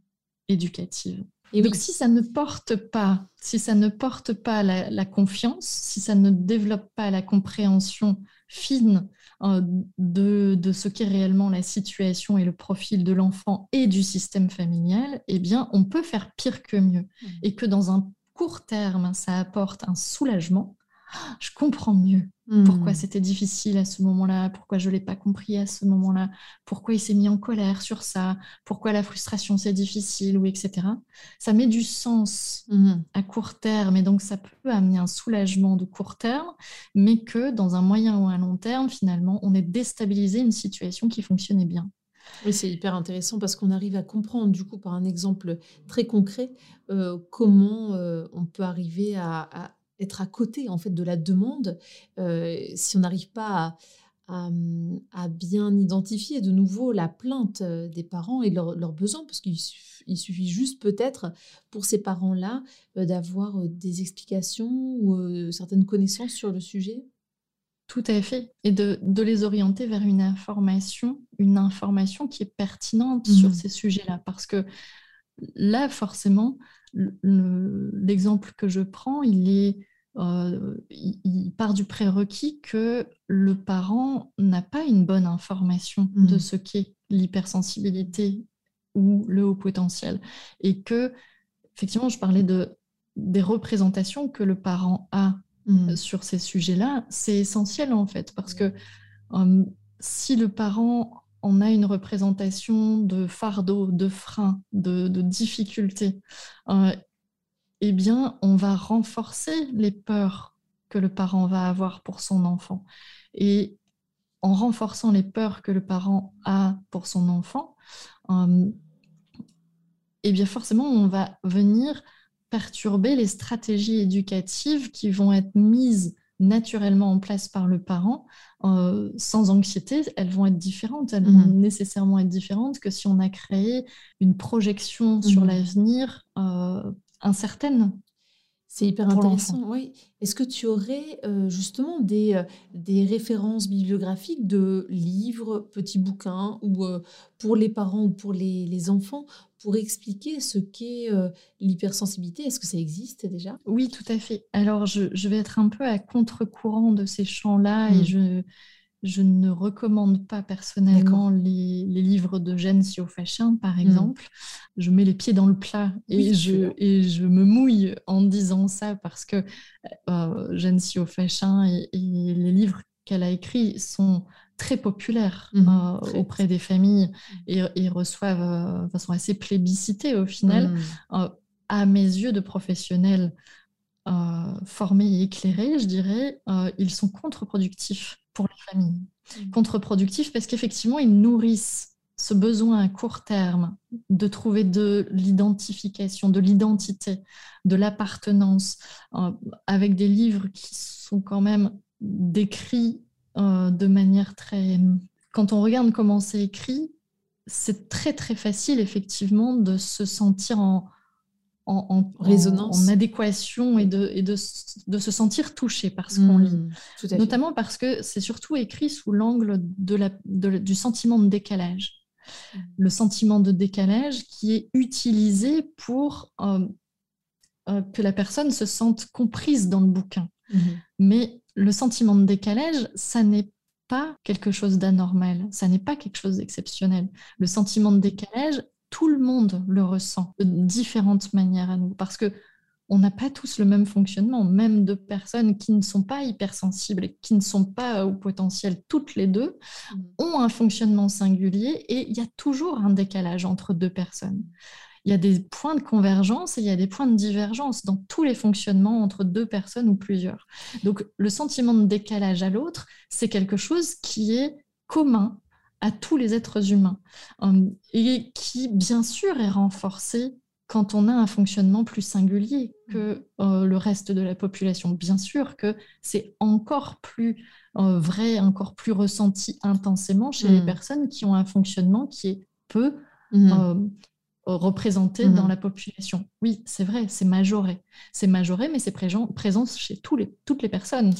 donc du coup, forcément, quand on lit ces bouquins et, ces listes de, de, différences, de sentiments de, de, de de décalage à l'autre, que ce soit sur les émotions, que ce soit sur les relations, que ce soit sur l'empathie, etc., etc. Mais oui, on trouvera toujours des sentiments de décalage quelque part pour tout le monde. Et c'est vrai que sur, tu vois, le, son bouquin euh, Vivre heureux en tant qu'adulte, enfin, je sais plus exactement le, titre, euh, je connais plusieurs personnes, donc euh, des patients au potentiel, qui se sont complètement reconnus dans ce bouquin et qui ont dit mais c'est fou, c'est comme si il parlait de moi. Enfin, et, mm, mm. donc euh, ça permet tu vois, de bien comprendre, ton intervention permet de bien comprendre qu'en effet, si on ouvrit un sentiment de décalage, on peut que se sentir en résonance avec ce type de bouquin finalement. Tout à fait. On est du coup là sur quand même des livres qui vont dans le sens de la pathologisation du haut mm. potentiel et de l'hypersensibilité qui soulage à court terme quand on les lit, effectivement parce qu'on se sent appartenir à quelque chose, mais ça crée du coup une attente d'identité sur ce plan-là, c'est-à-dire que ce soulagement que l'on ressent, il, est exacerbé dans le fait que on, est, on, devient attaché à la réponse qu'on a eue et non pas à la compréhension fine de son propre fonctionnement dans l'acceptation de sa singularité ça favorise l'attachement à un sentiment hmm. d'appartenance et du coup, euh, ça, ça perturbe complètement le fait que la personne puisse être en ouverture à recevoir, à réellement aller questionner pour comprendre euh, son fonctionnement et ses besoins de manière singulière à mhm. elle-même et non pas forcément dans la correspondance à quelque chose qu'on lui a décrit. Mhm. Donc ça, perturbe hein, le, processus d'acceptation de soi, de, compréhension de soi et d'acceptation de soi en créant des attentes démesurées éventuellement par rapport à une explication mhm. qui nous sécurise dans la compréhension de notre vécu passé, etc. Est-ce que du coup. Mais c'est dans, un versant pathologisation, le titre du bouquin. Trop intelligent, trop intelligent pour être heureux, c'est ça. Il est très significatif. On comprend bien là, du coup, qu'il y, y, a déjà un, prérequis, il y a déjà un, concept euh, en soi par rapport à ce bouquin-là, qui est différent entre le haut potentiel et l'hypersensibilité. Je vous ai dit tout à l'heure, l'hypersensibilité, c'est un facteur de risque dans les contextes défavorables et c'est un facteur favorable, un facteur préservant, euh, protecteur mm. dans les contextes favorables. Ça n'est pas vrai pour le haut potentiel. Le haut potentiel, les études sur euh, du coup l'efficience intellectuelle très élevée montrent que c'est un facteur protecteur, mm. essentiellement protecteur. ça veut dire que on peut avoir, comme pour l'hypersensibilité, un haut potentiel et un trouble psychologique, par mhm. exemple une dépression, mais que le haut potentiel, dans ces cas-là, va être un facteur protecteur hmm. du trouble que l'on a. Ça veut dire que si on n'avait pas eu le haut potentiel en plus de la dépression, eh bien les conséquences de la dépression auraient été majorées. D'accord, très bien. Et c'est pas du tout la même chose du coup que de considérer que c'est le haut potentiel qui crée la dépression. Hmm pas nécessairement vrai. Et, même à l'inverse, les études sur le haut potentiel vont dans le sens de, de, montrer que la réussite scolaire, professionnelle, etc., etc., euh, tout est, euh, tous les résultats sont plutôt euh, meilleurs quand il y a un haut potentiel que quand il n'y en a pas. C'est pour ça que c'est, c'est, identifié comme un facteur protecteur et non pas comme un facteur de risque. Mmh. La, la, la, seule chose qui rend entre guillemets, le haut potentiel mal vécu, c'est une histoire de contexte et d'environnement, non pas lié euh, comme cause primaire le haut potentiel lui-même. Mmh. Euh, je, m'explique pour être parfaitement comprise. Euh, la société dans laquelle on évolue et avec du coup ces, ses particularités, je dirais, sa, recherche de, normes, mm. de, son rejet de l'émotionnel, euh, sa, tendance à, rechercher une certaine des individus assez stéréotypés qui fonctionnent de la même manière, etc. etc. Le, le haut potentiel qui ne s'épanouit pas, ça ne veut pas dire trouble pour autant, mais le haut potentiel qui ne s'épanouit pas, en général, c'est un, une personne à haut potentiel qui évolue dans un contexte qui ne lui convient pas. pas ouvert à la différence, tout mmh. simplement, en fait. Qui, et peu importe euh, quelle forme de différence, ça sera vrai pour le haut potentiel comme pour la dyslexie ou pour, euh, mmh. euh, ou pour le diabète. Si on évolue dans un contexte où notre singularité et les besoins qui y sont associés ne sont pas perçus, pris en compte, et, mis en œuvre pour, pour les nourrir, eh bien, on ne sera pas épanoui dans ce contexte. Mmh, et, et, le haut potentiel est quand même effectivement associé à des, par exemple, à des besoins pédagogiques euh, spécifiques. Mais si la personne à haut potentiel euh, évolue dans un contexte euh, éducatif, scolaire qui n'est pas adapté à ses besoins, effectivement, la personne sera, ne sera pas épanouie dans ce sens-là. Mais c'est l'inadaptation du contexte qui crée la difficulté, hmm. pas le haut potentiel lui-même. Oui, c'est ça. Parce, parce que le haut potentiel lui-même, dans un contexte bien adapté, est un facteur protecteur. Mhm. Je pense que tes explications éclairent pas mal toutes les interrogations qu'on peut avoir par rapport au fait que euh, trop souvent l'hypersensibilité c'est considéré comme, euh, comme, euh, comme un défaut, comme, comme une tare, comme une gêne, comme un handicap. Tout à fait. alors que c'est ça serait plutôt une caractéristique, un profil. Euh, et comme tu l'as très bien évoqué, on, imagine dans ces cas-là un panel de profils différents, de caractéristiques différentes, et non pas juste hypersensible ou euh, sensible de façon plus classique. Ça, c'est hyper intéressant. Alors Camille, on a évoqué du coup euh, les, livres éventuellement à, à éviter. Est-ce que tu as des livres à conseiller aux familles concernant l'hypersensibilité, concernant le haut potentiel intellectuel? Oui, tout à fait. Il y a eu des livres vraiment chouettes qui sont sortis plus récemment au final euh, d'auteurs euh, qui ont, à mes yeux, vraiment fait des bouquins formidables. Donc j'avais envie de, de vous les proposer. Sur l'hypersensibilité, il y a, je pense que c'est en septembre que ce livre est, sorti. Mhm. Le livre s'appelle Ma Bible de l'hypersensibilité de ah, Nathalie Claubert, euh, qui est vraiment très bien fait, qui est à la fois théorique et pratique, c'est-à-dire que il repositionne bien les concepts et en même temps, il propose vraiment des clés, euh, des clés concrètes pour euh, bien intégrer son fonctionnement. Sur le haut potentiel, j'ai deux références de bouquins à donner. Mmh. un qui est un petit peu plus technique et un autre qui est à l'inverse, enfin technique, dans le sens théorique euh, et un autre qui est plutôt, euh, qui est plutôt euh, pratique. Le bouquin qui est plutôt théorique s'appelle Le haut potentiel en question, mhm. qui est intéressant pour les professionnels aussi. On est à cheval, je dirais, entre les deux, mais qui est, qui est bien fait. donc, Le haut potentiel en question qui, est, qui a été écrit par Sophie Brasseur et, et Catherine Cuche. Euh, qui est vraiment très bien fait. Et puis, euh, il y a un, autre livre qui est intéressant à lire euh, pour, pour les familles, plutôt pour les adultes qui se questionnent sur leur profil, qui s'appelle Le jour où je suis devenue moi-même, qui a été écrit par Nathalie Claubert également, mais qui est, qui est conçu comme, plutôt comme un roman thérapeutique. et qui est, qui est intéressant aussi, qui, qui est bien fait. Euh, et après, me concernant, si je peux me permettre de faire mon autopub en bah même temps, euh, j'ai pas écrit de bouquin, euh, j'ai créé un, module d'accompagnement en ligne pour, pour l'hypersensibilité, pour la sensibilité de manière générale, qui s'appelle Sensibilité libre et consciente et qui représente à peu près 12 heures de, de vidéos et d'exercices pour euh, apprivoiser et, accepter sa sensibilité euh, et en faire une force. Donc ça, c'est aussi une possibilité. Mais ça, je m'y connaissais totalement, donc euh, c'est une découverte, Camille. Merci beaucoup. Mais je t'en prie, merci à toi.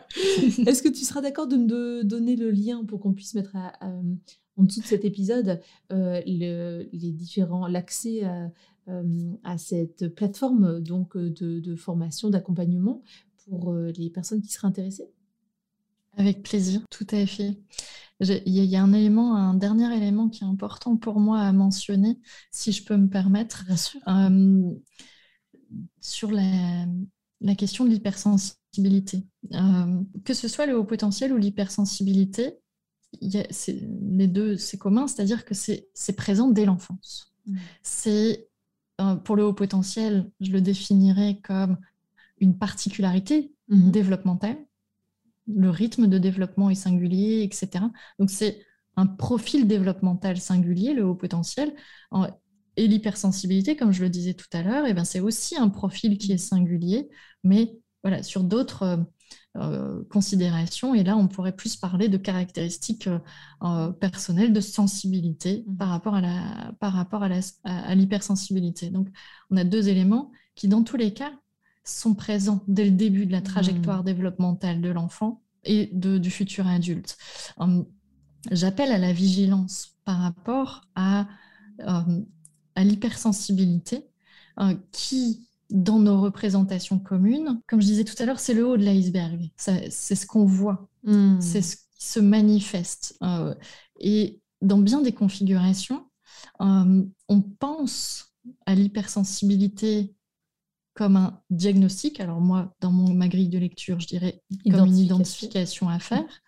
Euh, mais parfois, c'est un symptôme d'autre chose. Mm. Et j'appelle à la vigilance parce que parfois, les adultes se posent la question d'une hypersensibilité pour eux-mêmes à l'âge adulte, alors que enfant, il n'y avait pas d'hypersensibilité mm. sensorielle, émotionnelle ou intellectuelle.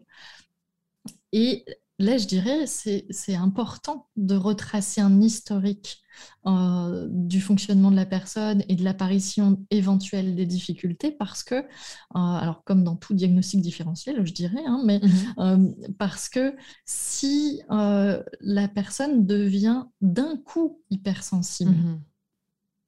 on ne va pas questionner, enfin, ça ne va pas orienter nécessairement vers un profil de, fonctionnement hypersensible, ça va éventuellement orienter vers une dépression, par mhm. exemple. Une personne qui devient subitement hypervigilante, irritable, mhm. euh, qui euh, va devenir plus susceptible, qui va réagir davantage aux, émotions désagréables, euh, etc., et qui, qui, va avoir de la difficulté à se concentrer qui va se sentir heurtée par les stimulations autour d'elle, etc. Ben, ça, c'est des symptômes de la dépression aussi, en fait. Ah oui, tu vois, c'est intéressant de le savoir parce que j'avais même pas en tête le fait qu'on puisse devenir hypersensible, mais si, mais ça paraît complètement euh, euh, logique quand tu, quand tu l'évoques. En fait, il y a deux cas de figure. C'est qu'on peut être une personne hypersensible qui d'un coup a une dépression mmh. et qui du coup va avoir son fonctionnement d'hypersensibilité majoré, hmm. exacerbé, donc encore pire que d'habitude. Alors pire, c'est pas le bon mot, mais encore plus, euh, plus encore en plus, hmm. euh, et dans le versant négatif, en fait, hmm. dans le versant euh, dans le versant émotion désagréable. la différence à faire entre l'hypersensibilité comme fonctionnement singulier et et l'état dépressif, c'est que euh, dans l'hypersensibilité, euh, la réception des informations, des stimuli de l'environnement, elle est accrue pour tous les types d'informations, c'est-à-dire tout autant les émotions agréables que désagréables. Mmh. C'est pas seulement les émotions désagréables, la tristesse qui, serait qui serait intense chez les mmh. personnes hypersensibles, c'est aussi la joie, c'est aussi mmh. l'euphorie qui est, qui, est, euh, euh, qui est plus intense et qui, qui est déclenchée plus facilement, des personnes qui sont plus facilement touchées dans le positif comme dans le négatif. Hum, donc ça, c'est dans l'hypersensibilité. Donc il y a deux éléments de point de repère. Il y a le fait que ce soit présent depuis l'enfance et il y a le fait que ce soit présent dans toutes les nuances et les versions euh, dans, tout le continuum de hmm. l'agréable au désagréable, je dirais, du sensoriel, de l'émotionnel et ou euh, éventuellement de l'intellectuel aussi. Hum, par contre, dans la dépression, dans la dépression, on a un repli sur soi, mmh. on, est accaparé par les difficultés internes. Donc, on a un repli sur soi qui fait qu'on n'est plus en disponibilité de traiter les mmh. informations que l'on est d'habitude capable de traiter de l'environnement. Donc, il y a cette sensation que on est, euh, que l'on est euh, dérangé constamment mmh. par l'information externe. Et ça, c'est lié au repli sur soi de la dépression. On, ne peut pas les traiter. Juste là, on est accaparé par autre chose. Hum, donc, du coup, forcément, ça crée une irritabilité parce que notre système n'a pas la possibilité de traiter les informations qui entrent. Hum, la différence notable, c'est que du coup, ça n'est pas présent depuis l'enfance, mmh s'il n'y a pas d'hypersensibilité en plus de la dépression, et ça ne s'exprime pas de, la de manière uniforme euh, sur, le, les émotions, sur le panel agréable et désagréable, positif et négatif. De, ça ne s'exprime que, ça ne s'exacerbe que par rapport aux informations désagréables hmm. euh, et négatives, euh, notamment sur le plan émotionnel. Et, et là, il va avoir effectivement une réactivité émotionnelle forte quand le système se sent heurté hmm. et il va avoir effectivement de l'hypervigilance parce qu'il y a une, une, insécurité interne.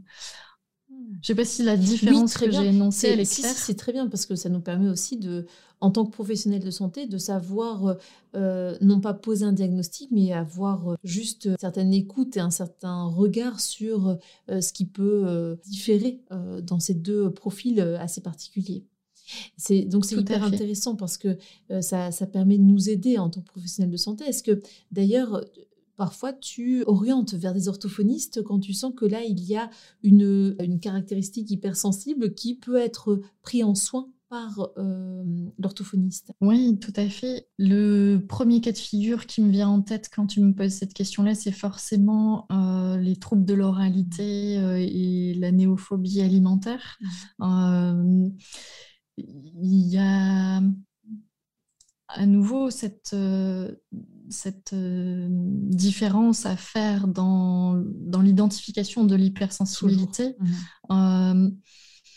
Euh, par exemple, dans les conséquences de la prématurité chez un nourrisson, avec une exposition sensorielle à un âge où le développement euh, neurosensoriel euh, du, fœtus n'est pas prêt à recevoir les stimulations euh, que l'environnement lui envoie dans les couveuses et services de néonates, eh bien, ça a des conséquences en termes de sensibilité. Mmh. Ensuite, dans les, dans, dans, les années à venir, le fonctionnement de, de, ce petit bout de chou prématuré va être forcément euh, marqué par son vécu précoce d'une hyperstimulation mmh. de son système immature, puisque théoriquement pas prêt à sortir mmh. de, du ventre de sa maman. Et effectivement, on, voit chez l'enfant le, prématuré très souvent euh, cette, euh, par exemple, cette réactivité à la lumière euh, on, peut avoir des, enfants qui effectivement vont avoir un sommeil perturbé. On peut aussi euh, le, voir sur l'alimentation mmh. qui a été perturbée dans les premières années de vie, qui s'est faite euh, par intubation par exemple, et qui va laisser des conséquences en termes de, de, réactivité sensorielle pendant euh, l'alimentation. Alors, je pense que tu en parlerais sans doute mieux que moi à ce niveau-là. Dans tous les cas, moi, ça me paraît essentiel d'aller demander le, la complémentarité du regard euh, et, de l'accompagnement d'une orthophoniste. Alors, quand il y a l'hypothèse d'une conséquence, effectivement, euh, d'un contexte de, naissance particulier, euh, sur euh, la, sensibilité gustative, olfactive, celle du toucher aussi. Hein, nos collègues psychomotriciennes ont tout leur rôle à jouer également mmh là à mes yeux. Et, selon les deux modalités, c'est-à-dire que je ne peux pas travailler sans une orthophoniste à la fois pour l'identification et à la fois pour l'accompagnement en fait. Oui, c'est ça, tout à fait.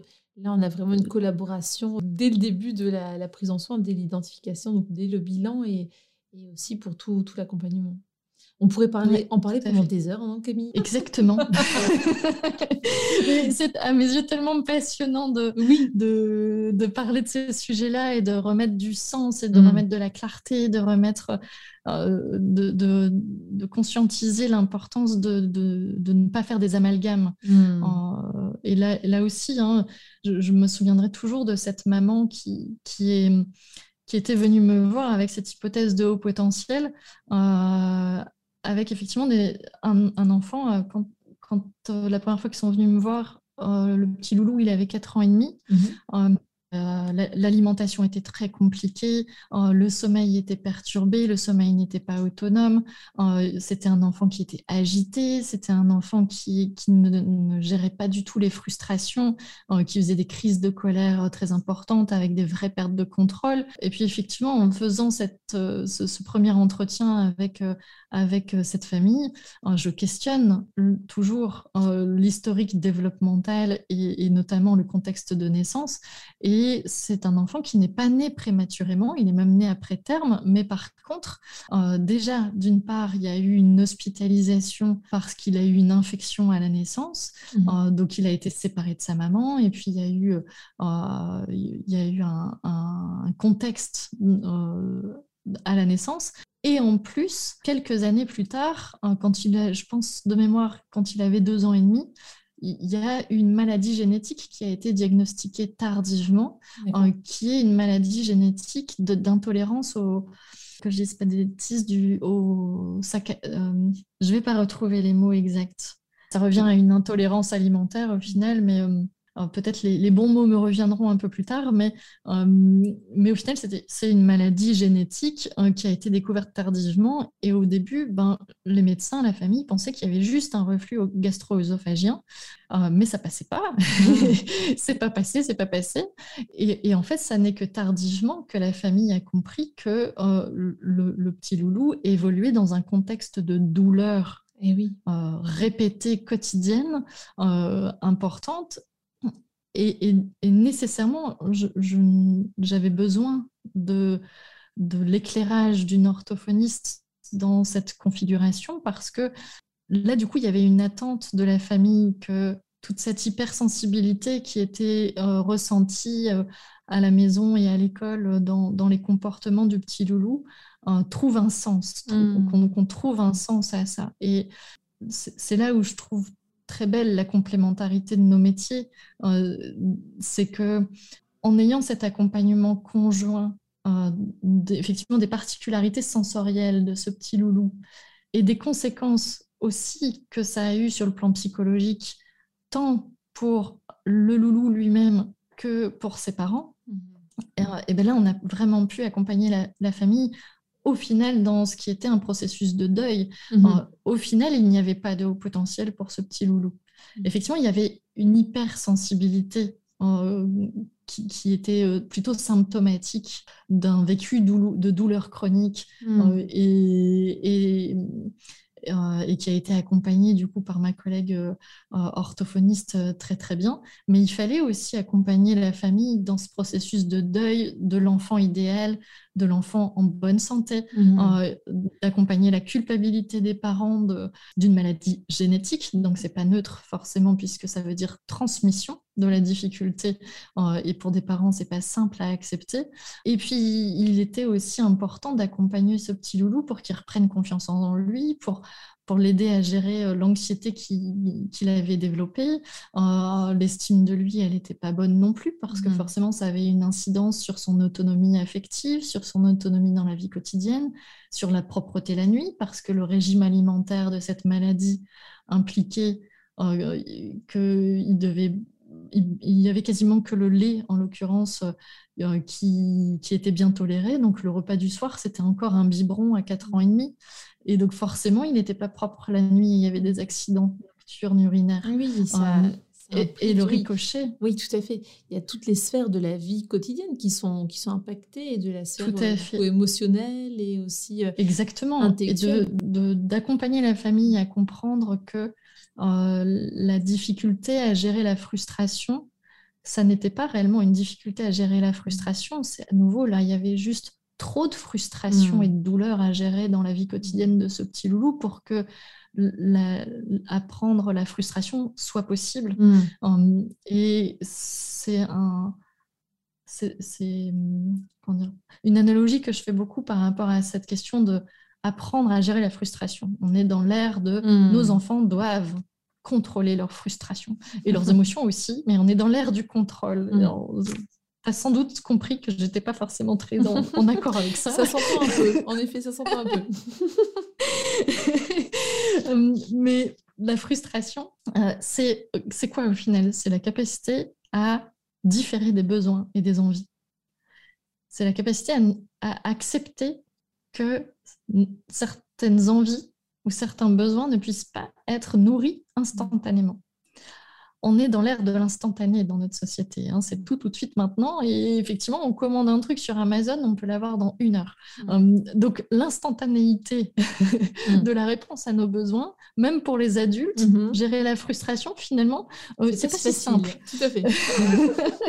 et c'est pas forcément porté par nos contextes sociétaux. Euh, et, et, du coup, hum, la frustration, ça n'est rien d'autre que la capacité à accepter indifféré. Mmh. Et pour apprendre à gérer la frustration, pour apprendre à bien vivre avec la frustration, et qui est inhérente à nos quotidiens théoriquement, eh bien, il faut être dans un contexte de frustration équilibré, c'est-à-dire que on n'apprend pas à bien gérer la frustration quand il y a trop de frustration et on n'apprend pas non plus à gérer la frustration quand il n'y a pas de frustration. Mmh. Par définition, si on n'a pas, il n'y a pas d'expérience pour mmh. apprendre. Euh, et donc, il faut forcément expérimenter pour apprendre un nouveau comportement. Donc, pas de frustration égale pas de gestion de la frustration. Mmh. Et trop de frustration, ça veut dire qu'on évolue dans un système exacerbé qui ressemble à de l'hypersensibilité, mais je mets mmh. vraiment les guillemets parce que ça n'en est pas nécessairement. Trop de frustration crée potentiellement les mêmes symptômes, les mêmes, les mêmes signaux qu'une hypersensibilité, mais ça peut être juste un enfant qui évolue dans trop de frustration. Mmh. Et et donc, il faut un juste milieu pour apprendre. Et en réalité, c'est, c'est vrai pour tous les apprentissages, que ce soit des apprentissages cognitifs, que ce soit des apprentissages émotionnels, que ce soit des apprentissages relationnels, comportementaux. On n'apprend pas euh, dans la peur, on n'apprend pas dans la colère, on n'apprend pas dans l'injustice, on n'apprend pas dans la frustration. On, apprend dans un juste équilibre et théoriquement plutôt dans la joie quand même. Mmh. et apprendre à gérer ces frustrations, c'est apprendre à différencier un désir d'un besoin aussi. Et il y a des besoins et des désirs que l'on, que l'on peut euh, nourrir à un moment plus opportun que celui mmh qui se manifeste. C'est le cas souvent des, des, des, troubles du sommeil, par exemple. Euh, dans le haut potentiel, on a souvent, les, les parents viennent souvent en disant, bah, au moment du coucher, il n'arrive pas à s'endormir, il pose mille questions, ça fuse dans tous les sens, etc. Et là aussi, finalement, c'est la question d'apprendre à différer un besoin, dans le mhm. sens où très souvent, quand l'organisme n'a pas eu une réponse juste à tous ses besoins dans la journée, eh bien, arrêter l'organisme pour pour s'endormir le soir, ça sera compliqué. C'est valable pour tout le monde, mais c'est forcément valable particulièrement quand on a des besoins spécifiques qui ne sont pas forcément hmm. faciles à nourrir ou pas bien perçus, etc. Donc, l'enfant, au moment du coucher, manifeste à sa manière que son organisme, il dit hum, non, non, non, j'ai pas eu ma dose, là, ça va pas, je ne peux pas m'endormir tant que j'aurais pas eu ma dose de stimulation intellectuelle ou de, hmm. ou de, connexion émotionnelle, ou bien de, peu importe quel est le type de besoin qui n'a pas été bien nourri pour l'enfant. Très souvent, pour les enfants, ça va se manifester au moment du coucher. Hmm. Et là, c'est aussi aux parents de prendre du recul et de, de dire, j'entends que tu as besoin de discuter de ça ou ça ou ça. J'entends que c'est super intéressant les questions que tu poses.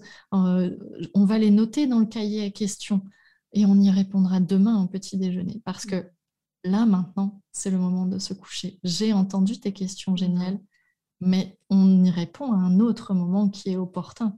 Euh, et, et, parfois, ça n'a rien à voir avec un haut potentiel, les difficultés d'endormissement. Parfois, c'est juste l'enfant qui a besoin d'attention parce qu'il n'a pas passé assez de moments de qualité dans hmm. sa journée avec son parent, par exemple. Parfois, c'est une recherche d'attention. Hmm. Dans tous les cas, c'est légitime qu'il en fasse, qu'il en manifeste le besoin à sa manière, avec hmm. ses ressources. mais c'est à nous, pareil, de réorienter en tant qu'adulte en disant J'adorerais passer ce moment-là avec toi. moi aussi, j'ai trop envie de faire encore des massages. Il est minuit et là, maintenant, il est en c'est ça, c'est ça. C'est comme notre podcast, euh, on ne sait jamais s'arrêter, tu vois. Et, on va bientôt arriver à la fin. on va bientôt arriver à la fin de ma carte mémoire, mais euh, bon, euh, j'entends que nous avons besoin de parler. Mais c'est fait. C'est hyper intéressant, vraiment. Ce que tu dis est passionnant, en plus, tu le dis de façon passionnante. Et je pense que cet épisode va vraiment permettre de remettre les choses à leur place et de bien définir ce qu'est l'hypersensibilité. Euh, je pense que toutes les personnes qui auront écouté euh, cet épisode dès ce jeudi 13 janvier 2022 euh, seront à même de définir ce qu'est la sensibilité, l'hypersensibilité, de comprendre, de pouvoir accueillir éventuellement euh, des, plaintes euh, de, patients ou même de leur entourage. Et ça permet en effet d'y voir plus clair. Donc merci beaucoup pour tout ça, Camille. Merci à toi pour, pour ton écoute, ta patience et, et ce joli moment de partage. Je suis ravie. C'était super sympa. Et puis, on remet ça quand tu veux pour euh, d'autres thématiques parce que euh, c'est vrai que on a hum, évoqué la collaboration entre ortho, entre psy. Euh, ça peut être chouette de, de reconsacrer un Orthopower X à une autre thématique éventuellement. En tout cas, ce sera avec grand plaisir. Avec grand plaisir pour moi aussi, Lucie. Merci Camille, à bientôt. À bientôt, merci à toi. Voilà, j'espère que ce nouvel épisode d'OrthoPower vous a plu. Si c'est le cas, je vous invite à vous abonner sur votre plateforme de podcast favorite, d'y laisser un commentaire et une note 5 étoiles pour que notre métier soit connu et reconnu.